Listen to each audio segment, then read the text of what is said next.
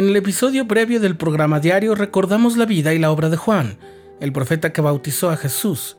Casi dos mil años después, el 15 de mayo de 1829, Juan el Bautista se apareció a José Smith y Oliver Cowdery cerca de Harmony, Pensilvania, y ordenó a estos hombres al sacerdocio de Aarón. Así, su ministerio ha operado en tres dispensaciones. Fue el último de los profetas bajo la ley de Moisés, el primero de los profetas del Nuevo Testamento, y llevó el sacerdocio arónico a la dispensación del cumplimiento de los tiempos. Estás escuchando el programa diario, presentado por el canal de los santos de la Iglesia de Jesucristo de los Santos de los Últimos Días.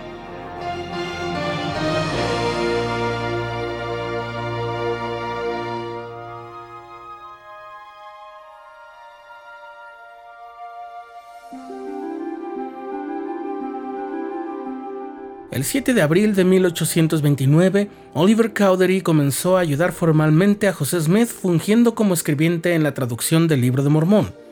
Ya hemos contado en otros episodios del programa diario cómo fue que Oliver conoció a los padres de José y se interesó por la obra que le había sido encomendada.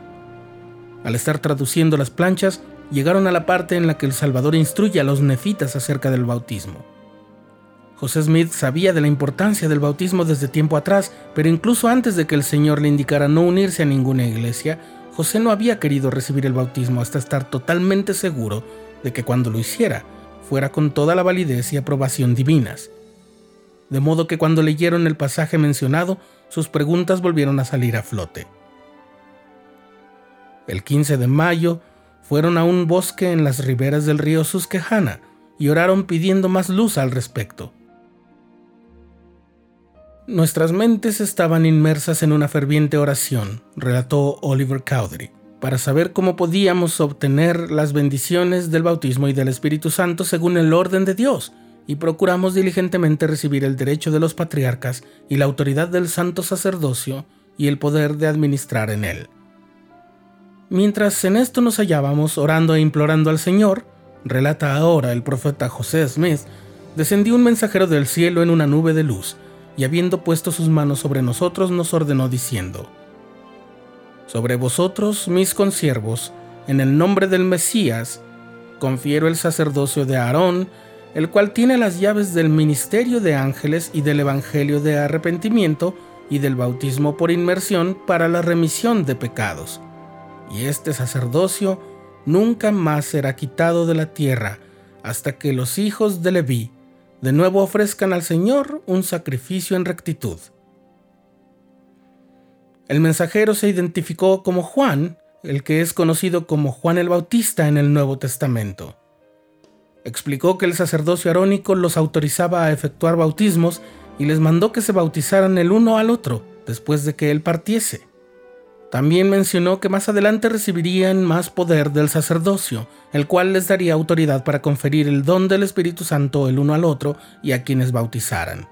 Cuando Juan el Bautista se hubo retirado, José y Oliver entraron en el río. Primero José bautizó a Oliver y al salir del agua Oliver empezó a profetizar acerca de cosas que pronto ocurrirían. Luego Oliver bautizó a José, quien emergió del río profetizando acerca del surgimiento de la iglesia de Cristo la cual el Señor había prometido que establecería entre ellos.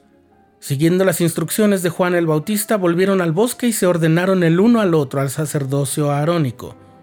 Después de haber leído en la Biblia y al traducir las planchas sobre la autoridad para actuar en el nombre de Dios, ahora José y Oliver poseían esa autoridad. ¿Qué significa que el sacerdocio arónico tiene la llave del ministerio de ángeles y del evangelio de arrepentimiento y del bautismo para la remisión de pecados. En 1999, el entonces elder Dallin H. Oaks lo explicó así. El significado se encuentra en la ordenanza del bautismo y en la Santa Cena. El propósito del bautismo es la remisión de los pecados y el de la Santa Cena es renovar el convenio y las bendiciones del bautismo. Ambos deben ser precedidos por el arrepentimiento. Cuando guardamos los convenios hechos en estas ordenanzas, se nos promete que siempre tendremos su espíritu con nosotros. El ministerio de ángeles es una de las manifestaciones de ese espíritu. El ministerio de ángeles también puede ser invisible. Los mensajes angelicales se pueden entregar por medio de una voz o por un mero pensamiento o sentimiento que se comunica a la mente. La mayoría de las comunicaciones angelicales se sienten o se escuchan en vez de verse. Sobre el sacrificio en rectitud mencionado por Juan al ordenar a José y Oliver, tiene que ver con la ley que Dios dio a su pueblo desde la antigüedad de que ofreciera sacrificios de animales como parte de su adoración. El propósito de derramar la sangre de un animal en los sacrificios ofrecidos al Señor era ayudar a la gente a esperar con fe el momento en que la sangre de Jesucristo fuese derramada para expiar sus pecados. Desde la época de Moisés hasta la muerte de Jesucristo, la ley de Moisés estipulaba que los sacrificios de animales y los holocaustos los llevasen a cabo los sacerdotes que oficiaban en el tabernáculo o en el templo. Esos sacerdotes eran descendientes de Leví, uno de los doce hijos de Israel, que fueron designados por el Señor para servir en el santuario. Esto lo encontramos en el libro de números del Antiguo Testamento. En otras palabras, los hijos de Leví es una forma también de referirse a los poseedores del sacerdocio.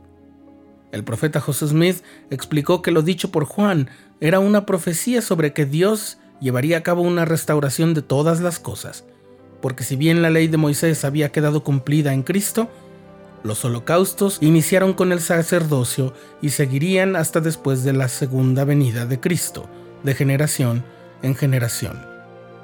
El presidente Joseph Fielding Smith también dijo lo siguiente en su obra Doctrina de Salvación. Al principio del milenio se efectuarán sacrificios de sangre durante el tiempo necesario para completar la plenitud de la restauración en esta dispensación. Posteriormente los sacrificios serán de alguna otra naturaleza. Como dijimos al principio, Juan el Bautista fue así un profeta que participó en tres dispensaciones del Evangelio.